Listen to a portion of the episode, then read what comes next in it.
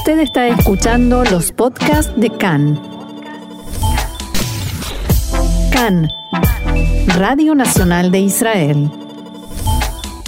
Seguimos aquí en CAN en español y para continuar eh, hablando, eh, siendo aquí las 14 y 32 minutos, eh, para seguir conversando acerca de este tema que comentábamos antes de la música, sobre el ataque y la liquidación en Siria de el eh, líder de ISIS. Ahora ex líder. Ahora ex líder, Abu Ibrahim el Kureishi. estamos en línea con Alberto Fernández, que es vicepresidente de Membri eh, del Instituto de Investigación de Medios en el Medio Oriente, es también ex diplomático norteamericano, ex coordinador del Centro de Estrategias de Comunicación Antiterrorista y director de Diplomacia Pública para el Medio Oriente, entre muchos otros títulos. Alberto Fernández, ¿cómo estás? Bienvenido a CAN en Español. Buenos días, eh, Shalom, y un placer estar con ustedes. Muchas gracias por recibirnos y bienvenido. Aquí te saluda también Roxana Levinson. Un gusto, Alberto, y gracias por estar tan temprano con nosotros, porque hay que decir que usted está en Estados Unidos, ¿no? Así es. Igualmente, sí, siempre un placer estar aquí con ustedes. Muy bien, muy bien. Eh, en Washington son las siete y media de la mañana. Eh, sí. Muy bien. Eh, para empezar a entender este acontecimiento que tuvo lugar el jueves y que signó todo el fin de semana con la información, Em, contémosle a los oyentes primero quién era Abu Ibrahim el Kureishi.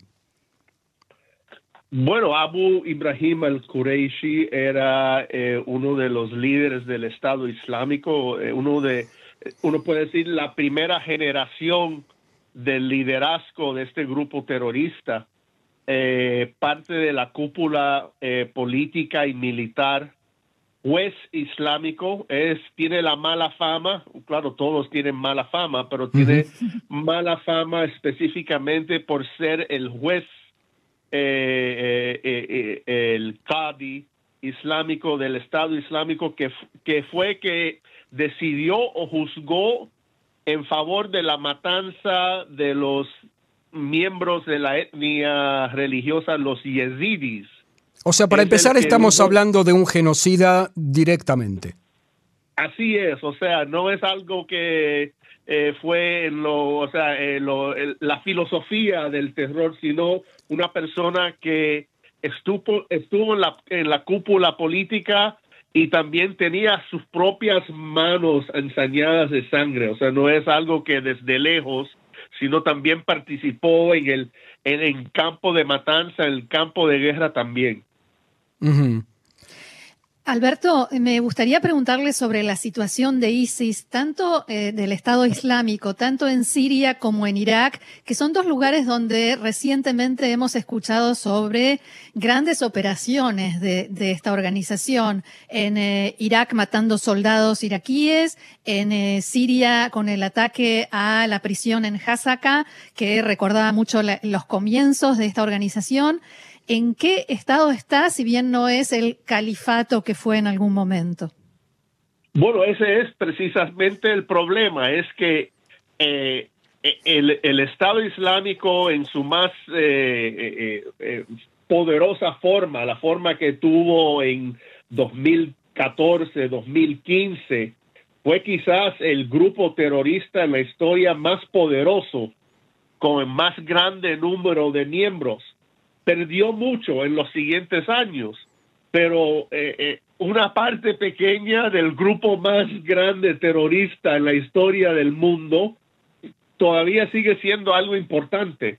Entonces ellos han pasado los últimos eh, años tratando de recuperar esa mística, ese, ese perfil que tenían en esos años dorados, 2014, 2015 y, han tenido cierto éxito. Eh, eh, sin, sin, duda han, han, seguido matando, asesinando en, en, Medio Oriente, han tenido unos grandes avances en África. África es francamente, lamentablemente, es como un campo libre para ellos.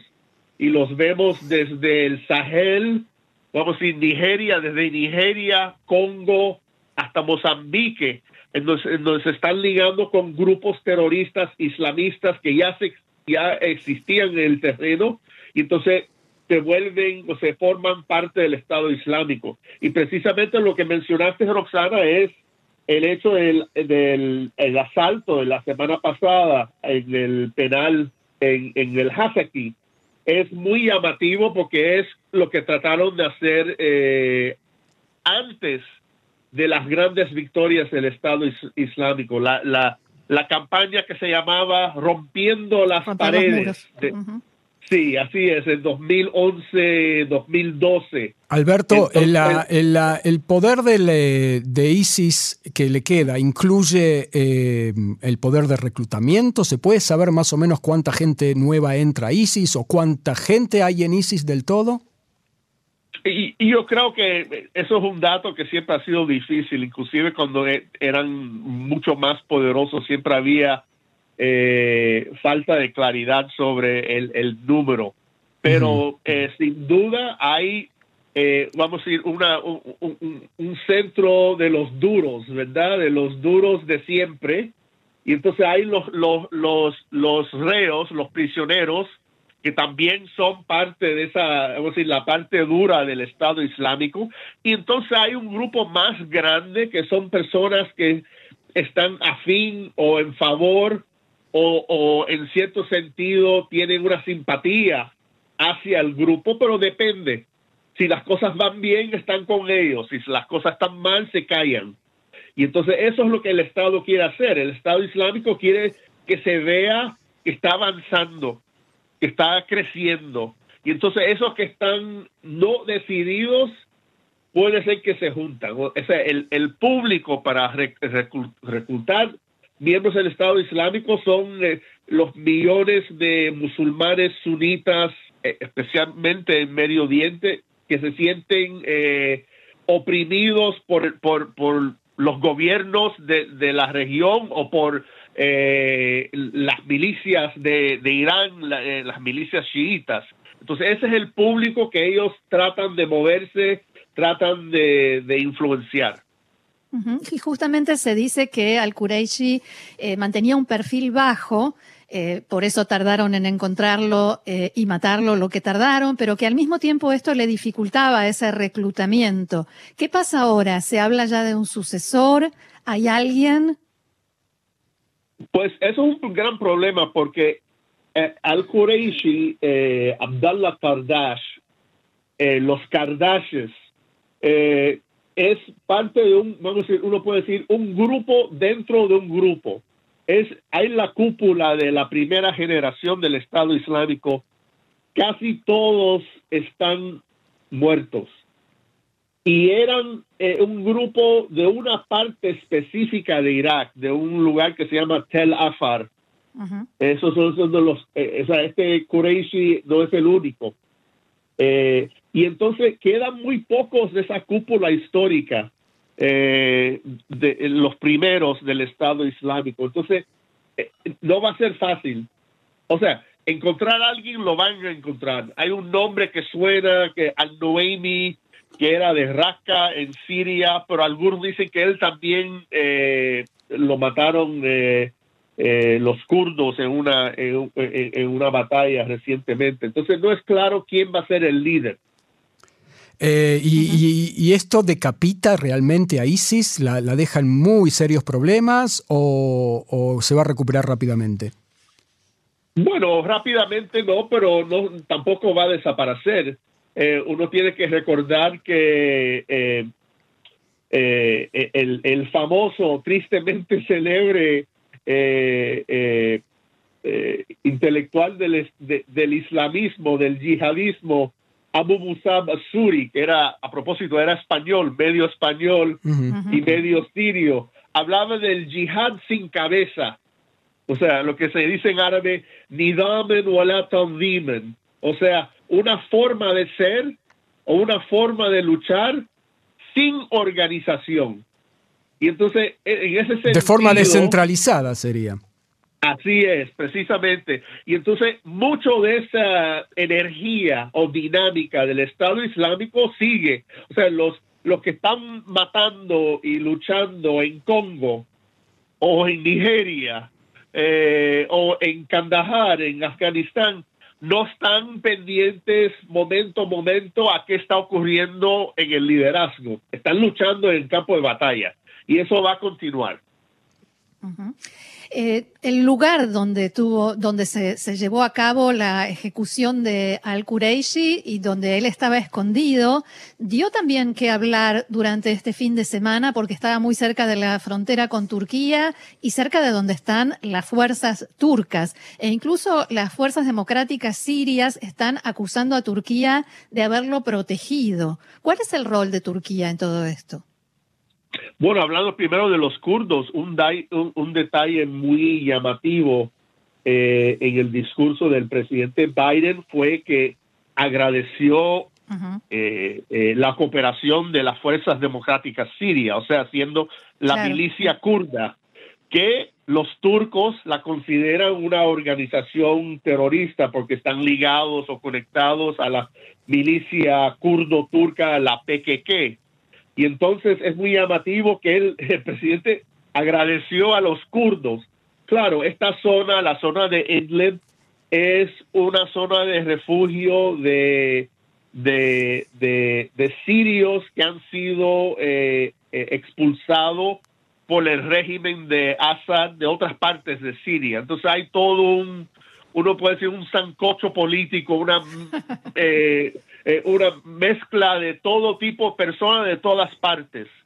Eh, no solamente sirios de diferentes partes, sino hay, hay, eh, turcomanes, hay chinos, hay musulmanes de, de Europa, todo lo, lo, que queda de, de el gran auge del yihadismo en Siria llegó, a, eh, tiene este es el último refugio.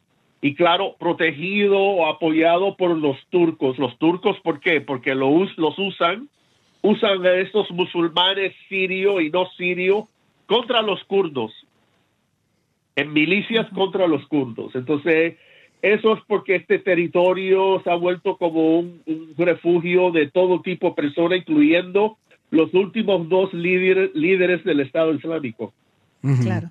Ahora, Alberto, eh, ¿cuál es el juego en todo esto de eh, Biden y de Estados Unidos? Eh, vemos un Estados Unidos que por un lado se está retirando estratégica o geopolíticamente del Medio Oriente y por el otro lado, de repente, eh, viene con estas acciones audaces de comando y, lo hemos visto en, otros, en otras oportunidades, a decirnos, todavía no me fui, aquí estoy. ¿Cuál es exactamente la posición de Estados Unidos en esto? Y yo ah, me permito este- agregar a la pregunta, perdón, a la pregunta de Marcelo, si le, alcanza, le alcanza a Biden esto para compensar lo que fue la retirada de Afganistán.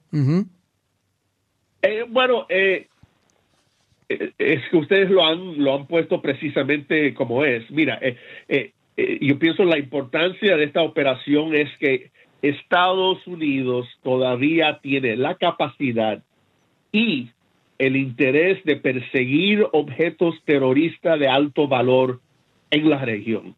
Y esa capacidad, cuando lo, la usan los norteamericanos, es mayor que la de cualquier otro país cuando se implementa todavía hay un consenso nacional en Estados Unidos cuando se trata del Estado Islámico o de Al Qaeda, de una frase que ustedes conocen en Israel, de cortar el césped, hmm. ¿verdad? Sí. Eso es algo que en Estados Unidos todavía es aceptado, es un consenso que existe, que mientras el costo en vidas estadounidenses no sea muy alto, debemos perseguir esta gente y, claro, hay una diferencia porque Daesh, el Estado Islámico y Al Qaeda, a diferencia de las milicias iraníes en el Líbano, Siria, Irak y Yemen, no tienen una conexión internacional con un Estado patrón. No están ligados como esos grupos están ligados con Irán. Entonces, en ciertos sentidos, es un peligro para Estados Unidos hay un consenso nacional en Estados Unidos bipartidario sobre cortando el césped de los yihadistas de, Estado Islámico y Al Qaeda y no tiene las complicaciones de, de la agenda con Irán. Y eso es porque se, esto ocurrió. Por último, me gustaría preguntarle, porque como veníamos diciendo, nos queda una organización con muchísimas células desparramadas por el mundo, al igual que pasó con Al Qaeda. El, eh, ejecutar al líder de la organización no significa que se termine la organización. ¿No sería entonces hora de cambiar esta estrategia? Bueno, el problema es que, eh, claro, lo que es más llamativo o lo que es más interesante para eh, eh, personas que, oyen o están influenciados por, por el, la ideología del yihadismo es, es el yihadismo, no es el líder. El líder puede tener un perfil importante, pero lo que atrae la persona es dos cosas. Uno, la ideología. La ideología de la lucha islámica. Eh, y eso tiene un poder en sí mismo. Y lo otro es cuando se ve éxito, éxito contra un enemigo. Y entonces esas dos cosas, la victoria o la, la, la percepción de la victoria y esta eh, mezcla de, ideología religiosa, eh, un llamamiento a, la lucha, es mucho con, lo que se vio en América Latina en los años 70, 60 y 70 y 80 con el, eh, comunismo revolucionario, revolucionario, que vimos grupos terroristas en todas partes y se mataban el liderazgo, pero conseguían a, continuar de una forma u otra y se, se cambiaban, se volvían en eh, políticos o se, o, se, ligaban con otros grupos. Y entonces ese es el problema. La ideología todavía existe y todavía tiene una atracción eh, en sí mismo. ¿Existe una estrategia cierta para combatir al terrorismo islámico radical hoy en día? No, eh, ese es el problema. Lo que ha ocurrido es que el enfoque de Estados Unidos, sus aliados y, sus aliados en Medio Oriente ha sido más en lo que se llama lo, lo, eh, militar, lo bélico, eh, lo que se llama contraterrorismo. Y entonces eh, hemos tenido cierto éxito en eso y es bueno. Pero la, la eh, la lucha ideológica es mucho algo mucho más difícil en combatir. Y entonces eh, eh, esa parte es la parte en donde hemos hecho menos porque es muy difícil. Como Estados Unidos va a decir al mundo musulmán o cualquier país no islámico que bueno esto no es la forma de ser un musulmán verdad nosotros no tenemos ninguna credibilidad en ese campo. Entonces qué podemos hacer eh, eh, liquidar, eh, arrestar, o sea, lo, bélico es lo más fácil. Bien, señor Alberto Fernández, vicepresidente de Membri, muchísimas gracias, como siempre, por tanta información y tanta claridad en sus explicaciones y no tenga duda de que lo vamos a volver a molestar para que nos siga ilustrando sobre estos temas relacionados con la región. Muchas gracias. Muchas, muchas gracias. Shalom, shalom. Shalom, shalom.